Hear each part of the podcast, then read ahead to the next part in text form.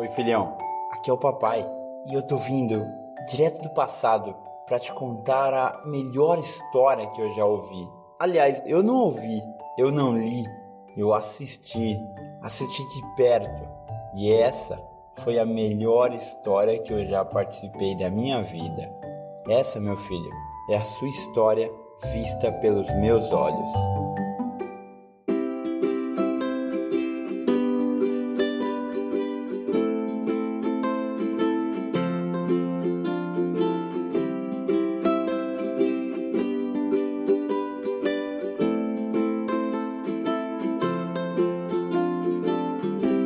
Fala filhão, meu querido, tudo bem? Aqui é o papai, cara. Bem-vindo novamente ao nosso projeto Túnel do Tempo, Maçã da Vida. A sua vida sobre os meus olhos. Bom, a gente tá no ano de 2016, cara. Você já tá com 5 anos. Ah, esse ano teve muita coisa boa. Teve uma coisa que você acha que vai lembrar. Vamos pra sua história? Então vem comigo. Bom, você continua lá na creche, cara. E você tem gostado, hein, mano? Graças a Deus mudou a professora. Você foi para outra sala, foi para a sala de 5 anos. E é uma sala muito mais legal com uma professora muito boazinha. Aquela sua professora, não sei, saiu da creche, cara. Na troca de professores, ela foi para outro lugar. Ela não tá nem na sala de baixo com a turma pequenininha e nem na sala de cima com o pessoal grande. Enfim, você teve uma sorte de pegar uma professora muito legal. Infelizmente, o seu amiguinho lá ele saiu também da creche, ele foi para outro lugar. Mas você fez novos amigos, cara, fez novos amigos. E aí você se deu muito bem na creche, cara. Eu fico muito orgulhoso que você já fala muita coisa de japonês e entende bastante, cara. Muito mais que eu. Eu tenho estudado, que eu sei que eu preciso estudar para poder te ajudar. Sua mãe também tem estudado. A sua irmã já já entra na creche, acho que ainda ela não entrou não. E a gente vai vivendo esse ano de 2016. Bom, você, cara, entrou na natação. A gente descobriu que para asma, eu sempre ouvi isso, a melhor coisa era natação e a gente colocou na natação. E você começou a nadar. Muito foda. Você pequenininho foi lá na natação e começou a nadar. Sua irmã ficava de fora, sua mãe e sua irmã ficavam de fora olhando, porque ela é muito pequena e não podia entrar junto. Tinha que ter 5 anos. E você começou com 5. E ali eu torci muito e pedi para Deus que isso seja o melhor para que você melhorasse sua tosse. E realmente melhorou, cara. A bombinha você deixou de usar logo no fim do ano, não precisava mais. A sessão de inalação diminuiu muito e você gostava de nadar, cara. Bom, nadar sim você foi aprendendo aos pouquinhos e foi nadando e melhorou. E aí, cara, a inalação melhorou muito, não precisava tanto. A bombinha de asma, ha, nem usava mais. E é impressionante como uma coisa que a gente acha que é mentira é verdade. A inalação ajuda muito, abre muito o pulmão e desenvolve o corpo. E é a melhor coisa que você pode fazer. Daí você fez. Só que aí aconteceu um pequeno problema, cara. Você caía muito. Mas, porra, sabe? Tipo assim, com bobeira, você. A professora sempre falava, a professora que já era uma outra professora que a gente gostava, não tinha mais problema de mordida, ou de apanhar, ou de nada. Mas você caía. Ela falou: olha, ele vai correr, ele cai. E sua mãe já tinha falado que você tinha um. Não sei, ela achava diferente o jeito de você andar. E como você é muito novo, eu achei que era o desenvolvimento. E a gente foi no ortopedista ali e ele reparou que você tem um pouco do pé chato e a perninha esquerda sua era um pouco torta para fora, não para dentro. E o médico falou: "Olha, é normal, se for para dentro é ruim, mas para fora é normal". Só que, cara, você caía muito, muito. Assim, se machucava sempre. Isso me preocupou pra caraca, mano. A gente foi, poxa, e agora? O que a gente vai fazer, mano? Daí a gente decidiu pesquisar sobre isso para saber como poderia te ajudar. O médico achou que não era necessário nada, mas ele falou: tem uma palmilha que ele pode usar para desenvolver o pé dele, talvez seja melhor. E a gente falou: beleza. E aí de seis, seis meses a gente fazia uma palmilha especial. Você colocava seu pé numa massa lá, moldava seu pé, ia para um lugar, fazia a palmilha que é dentro do seu tênis. E aquilo começou a fazer uma ondinha no seu pé. O pé chato estava curado, mas a perninha ainda continuava meio, meio fraca, meio estranha. Daí ele falou pra gente que ele, a gente podia procurar uma parada que chama Rabiriço, que é a reabilitação, que era um lugar onde as pessoas treinavam você. Eles iam desenvolver o músculo que você tem fraco. Só que, cara, é muito difícil. A sua mãe correu muito atrás. Ela foi na prefeitura e mandou carta para uma outra prefeitura lá do estado onde a gente mora e pediu ajuda. E Tsuyako ajudou a gente. E a gente ia todo dia lá pedir e a gente conseguiu. Conseguiu uma vaga nesse rabiriço. E lá os casos são graves, as crianças não andam, as crianças têm problemas muito maiores que o seu, mas não importa. porque o problema é um problema. Não pode ser grande para uma outra pessoa, mas para você é grande. E quem que ajudou a gente a conseguir essa vaga foi a subdiretora e a diretora da creche, mandando uma carta direto para a prefeitura falando que você precisava desse auxílio, precisava dessa reabilitação, que você caía muito e isso ia dificultar no futuro. E essa carta foi a carta de entrada para esse tratamento. Me custava caro por mês, só que valeu, cara. Você entrou no Rabiriço. E eu te levava lá uma vez na semana, quatro vezes no mês. E lá você treinava um professor único, um fisioterapeuta único para você, com um monte de aparelho. Eu te contei que ali, ali era um lugar onde eles treinavam super-heróis. Que era um lugar secreto, que olhava assim, parecia uma clínica. Só que lá dentro aqueles objetos eram brinquedos. E eram brinquedos que transformavam crianças em heróis. Aí você ficou com o olhão brilhando e falou: É mesmo? Eu falei: É, mas é segredo. Você não pode contar para ninguém. E você tem que se esforçar e fazer o que ele manda. Porque aí você pode se tornar um super-herói no futuro. E cara, você mandou bem. O professor sempre te elogiava. Olha, ele procura se equilibrar. Daí o cara fazia você andar no lugar para buscar seu equilíbrio. Ele viu que você tinha problema em foco. E você tinha um problema na cintura, que é um músculo que não desenvolveu, o músculo da bacia. Então era muito fraco. Então isso fazia você balançar e perder o equilíbrio. Não a perna em si, mas a musculatura do abdômen e um pouco ali meio que na bacia era um pouco fraco e precisava desenvolver. E também ali descobriu que você tinha o TDAH, que é um déficit de atenção, que você focava em outro lado e não em si, no que você precisava. Então foi um ano de muita descoberta. E isso, cara, ajudou muito porque a gente sabia para onde te ajudar. A gente tinha um mapa agora e a gente ia correr atrás. Então esse rabiriço, cara, foi um ano só e ajudou muito. E você gostou e ia se tornar um herói. Aquele problema de cair, bom, eu espero que tenha melhorado e que vai melhorar. A tosse já estava curada. Bom, e nossa vida estava continuando muito feliz. E você se envolvendo, a sua irmã assistindo tudo e a gente te amando cada vez mais. Como eu fiquei preocupado com essa parada sua aí do, do, dos movimentos, sabe? De cair tudo, eu pensei em duas coisas. Eu falei, cara, como eu saí às vezes às seis da tarde, eu pensei, pô, podemos fazer alguma coisa juntos. Uma coisa que tivesse que você se movimentar sabe? Uma coisa que fizesse você ter o controle do corpo, é treinar essa coordenação motora porque faltava muito equilíbrio em você. E também eu me preocupo muito na escola, na creche. Como você já tinha tomado mordida, você, cara, não sabe se defender. Não tem esse lance em você de reagir ou de se defender. E aí entra um ponto muito complicado, filha, porque eu, como pai, eu não sei o que fazer. Eu não posso te ensinar a bater em alguém porque isso vai contra o que eu mesmo aprendi. Aliás, eu aprendi batendo nas pessoas não porque meu pai me falou, mas porque na rua, eu fui criado mais na rua. Mas ensinar a bater não é uma coisa boa, filho, porque não vai te levar a nada. A violência, na verdade, só gera mais violência. E o que diferencia a gente dos animais, dos macacos, dos bichos, é justamente não precisar ser violento. A gente consegue se comunicar, falar, se proteger e às vezes machucar muito mais só com as palavras. E se eu te ensinasse a bater, o que, que você poderia se tornar? Poderia se virar contra mim no futuro isso. Entendeu? Só que eu preciso te ensinar a se defender. E é complicado, uma coisa é muito próxima à outra, uma linha muito tênue. Aí eu não sei o que fazer. Pois então, eu pensei nesse lance do equilíbrio, da proteção e tudo mais, e a gente entrou no jiu-jitsu.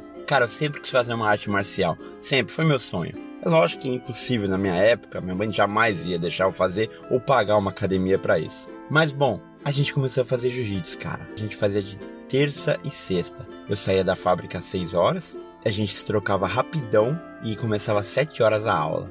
Aí você tava com 4 aninhos ainda. Você era muito fiquititico, cara. E o professor falou: Não, pode deixar que ele vai gostar. E realmente foi legal, sabe? No começo da aula a gente fazia um monte de movimento lá, fazia alongamento. E depois o professor passava a técnica e no final a gente reproduzia a técnica nas pessoas. Como era a aula das crianças, eh, a gente reproduzia a técnica nos dois professores que ensinavam.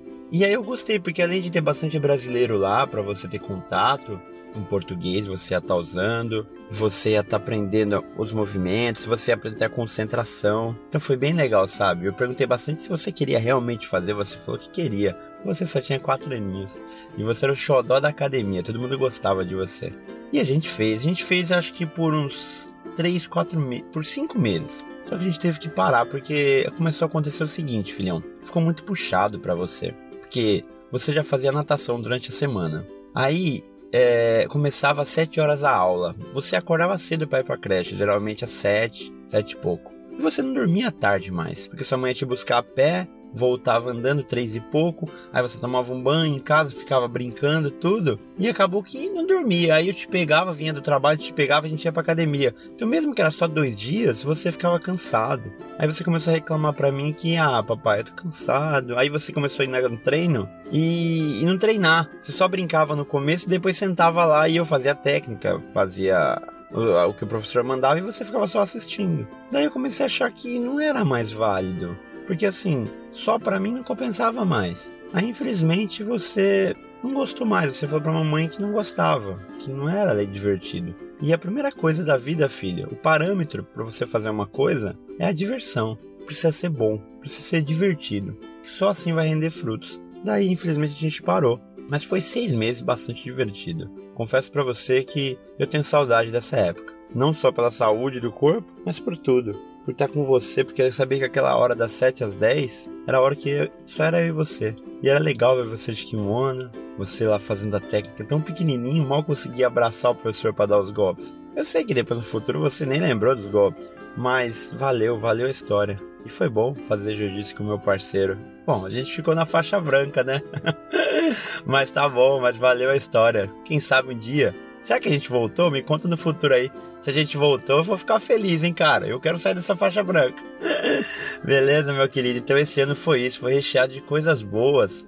A natação, a academia, o rabiriço. E tudo isso foi só por uma coisa. Só por você. Só pra você. Só pra te ver bem. Seja nesse ano ou mais no futuro. Mas tudo que eu faço, tudo que não só eu, mas a sua mãe também, nossa vida é direcionada para que você e sua irmã tenham uma vida boa. Eu e sua mãe somos hoje o chão, o chão do seu mundo. Eu sou aquela ajudinha no jogo, sabe? Aquela hora que você não consegue pular e aperta o botãozinho de ajuda. Pois é, sou eu. Só que a diferença lá do primeiro áudio, que hoje você não tá mais aqui nas minhas costas e eu te carregando. Hoje você já desceu e tá com o pé no chão. Tá ainda na minha frente. Eu ainda consigo controlar, ver os inimigos que estão vindo, eu consigo te pegar e te ajudar. Mas você já tá sozinho coletando os itens. Ainda o seu inventário é pequeno, então eu guardo para você. Só que você já tá coletando e conhecendo um mundo diferente. Mas ainda estamos juntos. Ainda você tá no meu comando e a gente tá andando junto nessa tela.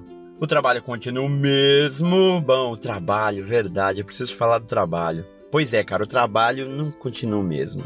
Eu me acidentei esse ano, certo? Queimei o braço, o antebraço inteiro. Não sei se vai ficar marcas. É, tá complicado o trabalho. Eu, eu tô começando a ficar com muito medo do trabalho. Eu fiquei sabendo de dois acidentes graves que tiveram lá. Uma pessoa que perdeu o rosto porque entrou na máquina e a massa caiu em cima do rosto desse senhor. E ele teve queimaduras de vários graus ali, perdeu o olho e o nariz. Ele até se aposentou e foi pro Brasil. Isso há quase 20 anos atrás. Mas a segurança da fábrica continua a mesma. Onde o velho caiu ainda é perigoso. Então eles não fizeram nada.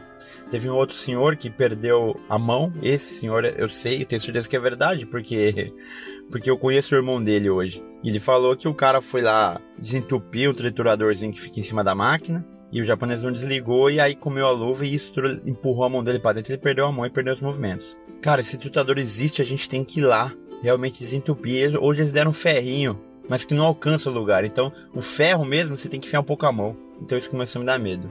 Um dia o catar lá estourou, cara. Na hora que fechou e deu aquela pressão do gás para poder encher a peça, o bagulho explodiu e dois parafusos saiu voando assim pra parede. Eu tava na outra máquina. Fiz um buraco na parede da frente lá. Se tivesse alguém na frente ali, cara, tinha morrido na hora. Se fizeram alguma coisa, fizeram nada. E simplesmente trocaram o kata é mod, né? Em japonês. Trocaram o mod e continuou o trabalho. O tratamento tá cada vez pior. O cara realmente ele não gosta de brasileiro. Ele deixa isso bem claro, o nosso chefão não gosta. E é assim, se a base do time não tem educação, ele não vai cobrar de mais ninguém. As pessoas seguem o líder. E o nosso presidente não gosta de estrangeiro. Então tem um japonês, a única japonês quando eu falo bom dia, ele responde, ele vem conversar comigo. Só que quando esse chefão chega, ele para. Então eu percebi que a ordem dele para os japoneses é de tratar a gente mal. A panelinha tá impossível eu realmente fico na máquina só me fodendo e tem cara que fica andando, ganha 400, 600 mil só andando. Tem cara que entra duas horas igual eu entrava, mas fica tipo fazendo limpeza até da hora normal de trabalhar. Então ele só ganha aquelas quatro horas só fazendo limpeza. E eu, quando entro duas horas da tarde, cara, eu só entro na máquina ruim do começo ao fim. E a maioria, tipo assim, entra cedo para ligar a máquina. Então nem começa a trabalhar. Começa a trabalhar às 5 da tarde, 3, 4. E eu não, eu já entro com a máquina rodando e vou até 6 horas sem parar. O descanso lá é uma hora. É meia hora para comer e meia hora para descansar. É uma hora por dia. Então de 16 horas que eu trabalho, uma hora só eu descanso. Só que eu não sei que hora vai ser. Eu posso entrar duas da tarde e ir pro primeiro almoço à meia-noite, a uma da manhã, às duas da manhã, e depois o próximo só cinco da manhã. Então às vezes eu fico oito horas sem descanso. Ou às vezes eu faço direto uma hora de descanso. Eu entro, trabalho quatro horas, faço uma hora de descanso fico sem descanso até o fim do dia. É 10 horas sem descanso, 11 horas. E é isso. Eu tô muito bom para cortar, eu sou rápido. Então, tipo, eu corto e consigo dar uma descansadinha, mas mesmo assim é complicado. Depois desse acidente aí que eu queimei o braço, eu fiquei bem preocupado. Teve um cara lá também que, meu, foi desligar o triturador e perdeu a ponta do dedo. Pequena, mas perdeu. O próprio japonês, cara, perdeu as pontas do dedo. Dois dedos ele perdeu a ponta na minha frente do triturador. Folgou lá umas duas semanas, veio trabalhar com a mão machucada, apareceu com um carro novo lá e tá lá. Então assim, não tem segurança nenhuma. O meu tantoshi não tá nem aí com nada. Me trata que nem cachorro. E é isso. Só que tem um trabalho lá que é empilhar o tambor. E tá faltando gente nesse trabalho. E esse trabalho é só de dia. Eu vou pedir para ir para lá. De repente eu consiga, não sei. Aí já vai ser bom. Se eu trabalhar só de dia vai ser maravilhoso, mesmo que seja ruim. O trabalho lá é ruim porque assim, o tambor sai da máquina e eu já não vou mais cortar nada. Eu só vou ele os caras da máquina empilham, aí a gente vai subir numa esteira, são cinco pessoas que trabalham. Sobe numa esteira, três ficam no, no depósito, tirando um tira da esteira e dois vão empilhando o tambor põe dois e põe mais dois por cima, são quatro tambores empilhados. E fica um cara embaixo mandando da máquina para a esteira e o de cima tirando da esteira jogando lá pro fundo e dois empilhando. O time é de cinco pessoas e é isso, cara. Vamos ver se eu conseguir trabalhar lá é bom. Caras são meio chatão, tem a panelinha de sempre, porque eles são veteranos lá, né? E é isso, se eu conseguir lá, a ideia é essa. Vai ajudar bastante, porque eu vou poder estar toda noite em casa, aí vai ser maravilhoso estar toda noite em casa. Vou ganhar menos porque eu não vou conseguir entrar duas da tarde, né? Trabalhar 8 horas de hora extra. Mas tá bom, cara, já, dinheiro já tá dando já pra pagar as contas. A gente tá até gastando demais, a gente descobriu um mercado americano e a gente vai fazer compra lá e é da hora, da hora, tem as coisas da hora lá, as comidas, tem fruta, cara. Fazia uns seis anos que eu não comia manga, a gente comeu manga e você adorou, cara.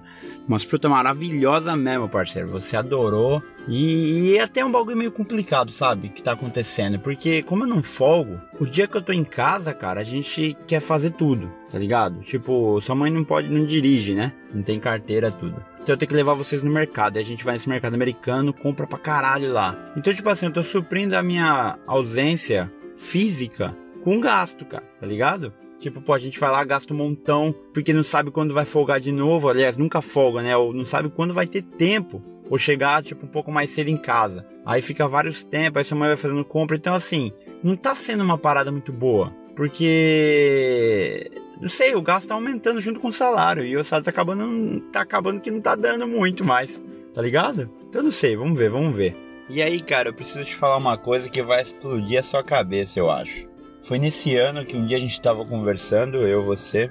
É muito legal que você já tá numa idade que você conversa muito bem em português. E isso é muito maravilhoso. Você tá tendo acesso em outras coisas, tá aprendendo um monte de palavras. Isso quando você for pai vai ser inacreditável. Você vai ver que, cara, o moleque fala coisas que não foi você que ensinou. É impressionante a, a quanto o humano, o ser humano é, é surpreendente sabe? A absorção de informação, a forma que você me traz informações novas, porque a princípio eu era a única fonte de informação sua. E do nada você já chega com novas palavras, encaixa bem lá na frase, sabe como usar as palavras. Quando não sabe, você me pergunta. E isso é maravilhoso. Então hoje eu já sinto que você não está mais ali na minha frente, você já está um pouco mais na frente. Você está saindo do meu campo de proteção. Isso me dá um medo gigante, cara. Muito medo mas também me dá um orgulho, porque eu sei que um dia eu não vou mais estar aqui atrás. Só que nem por isso o caminho vai acabar, cara. A tela vai ser muito grande, a tela da vida é gigante. E vai ter um caminho que eu vou ficar, vai ser o meu fim. Seja porque eu caí em algum buraco, ou seja porque acabou mesmo. Porque a minha casinha de final chegou, mas a sua só começou. Então, hoje você já coleta itens no seu inventário que eu não sei quais são. E você me mostra às vezes e às vezes não. Eu espero que aí no futuro você continue me mostrando esses itens do seu inventário. Eu espero dividir com você ainda o jogo da vida. Eu espero estar junto com você. Então é isso, cara. A gente tava conversando e você falando muito bem português, isso é um orgulho que eu tenho. E aí a gente tava falando, é muito legal, a gente assiste uns vídeos de ciência do Nostalgia, eu não sei se existe aí esse canal, canal do YouTube, nem sei se existe o YouTube aí no futuro, mas aí o cara explica de uma forma muito legal a coisa de ciência, do buraco negro, como é feito a lua, e coisas que eu adoro, eu adoro coisas do espaço, do planetas, cara, eu acho muito legal, mas como eu te falei, eu estudei até a oitava série, e eu, infelizmente, né, por culpa minha mesmo.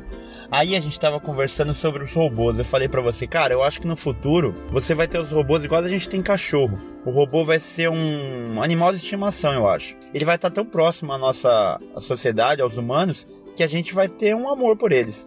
Eu acho que você vai ter amigo robô. Se você não tiver, o seu filho vai ter. E o seu neto, com certeza. É certeza que vai, porque a evolução tem que ir para esse lado. Porque hoje a gente já não cria mais criança para ser peão de fábrica. Hoje com a informação, com a internet, todo mundo consegue enxergar um horizonte muito maior. A minha geração e a anterior criava criança para ser peão. O pai sonhava em ter um filho para ajudar ele na lavoura, cortar mata, a colher fruta. A minha mãe me ensinou só a trabalhar, entendeu? Mas hoje eu já não, eu te ensino já, olha, estuda, faz uma faculdade, seja alguém. E você vai ensinar isso pro seu filho. Então a tendência é que o serviço de mão de obra mais baixa não vai ter mais gente para fazer. E aí que vai entrar o robô. Aí eu tava falando, cara, como eu queria ver isso, ver os robôs humanos, assim, eles bem próximos dos humanos, que hoje é mágico. Hoje a gente vê um robô aí que já faz uma coisa diferente, a gente já fica abobado. E no futuro, quando você tiver aí, isso vai ser ridículo. Faz protótipo, nossa, olha que zoado, igual videogame. Você vê o Atari hoje, você fala, meu, que videogame ruim. Mas na época, cara, era um absurdo aqueles gráficos, aqueles jogos, entendeu? Então eu tava conversando com você sobre isso e falei: olha, é uma pena que eu não vou ver, filho. Eu vou ter morrido já quando o robô tiver assim evoluído ao ponto de estar tá no meio dos humanos. Aí você, com 5 anos, falou assim pra mim: não, papai, você não vai morrer, porque eu vou fazer, eu vou virar cientista e eu vou estudar, papai. Aí eu vou fazer uma maçã. E essa maçã você vai comer um pedacinho e vai melhorar todas as suas dores, vai curar todo o seu dodói. Essas foram as suas palavras. Aí eu falei, mas como vai funcionar? Ele falou, toda vez que você estiver doente eu vou te dar um pedaço e você vai melhorar e ficar um bom tempo. Aí quando você estiver doente de novo, eu te dou outro pedaço. E essa vai ser a maçã da vida. Eu vou inventar a maçã da vida. e foi aí que nasceu esse projeto. Foi de um sonho seu. Você inventou esse nome Maçã da Vida. Você falou para mim que ia criar uma maçã que nela vai conter a cura de tudo e vai chamar maçã da vida e a gente vai ver junto o futuro dos robôs. Ah, filho, eu não sei se isso vai acontecer. Provavelmente não. Mas esse áudio, ele vai estar tá aí no futuro. E de alguma forma, cara, o projeto Maçã da Vida deu certo. Eu posso não estar tá aí vivo, um corpo presente, mas eu tô aqui com você, cara. Tô aqui. O amor que eu mais tenho por você tá aqui registrado. Então, parabéns, cara. O projeto Maçã da Vida deu certo. A sua maçã tá aí. E cada áudio que você clica é um pedacinho que me faz viver novamente, tá bom? Isso foi a parada animal e foi daí que nasceu o nome Maçã da Vida. Você me falou com 5 aninhos e é isso. Louco, né? Espero que você lembre disso. Vamos ver como que vai ser o próximo ano aí. Bom, você quer saber como foi? Então, meu parceiro, se prepara aí, clica no próximo áudio. E é isso, meu irmão. Esse ano foi tudo isso que aconteceu. Te amo muito, cara. Muito obrigado pelo filho maravilhoso que você é. E a gente se vê no próximo áudio. Até mais, carinha. Te amo. Tchau, tchau.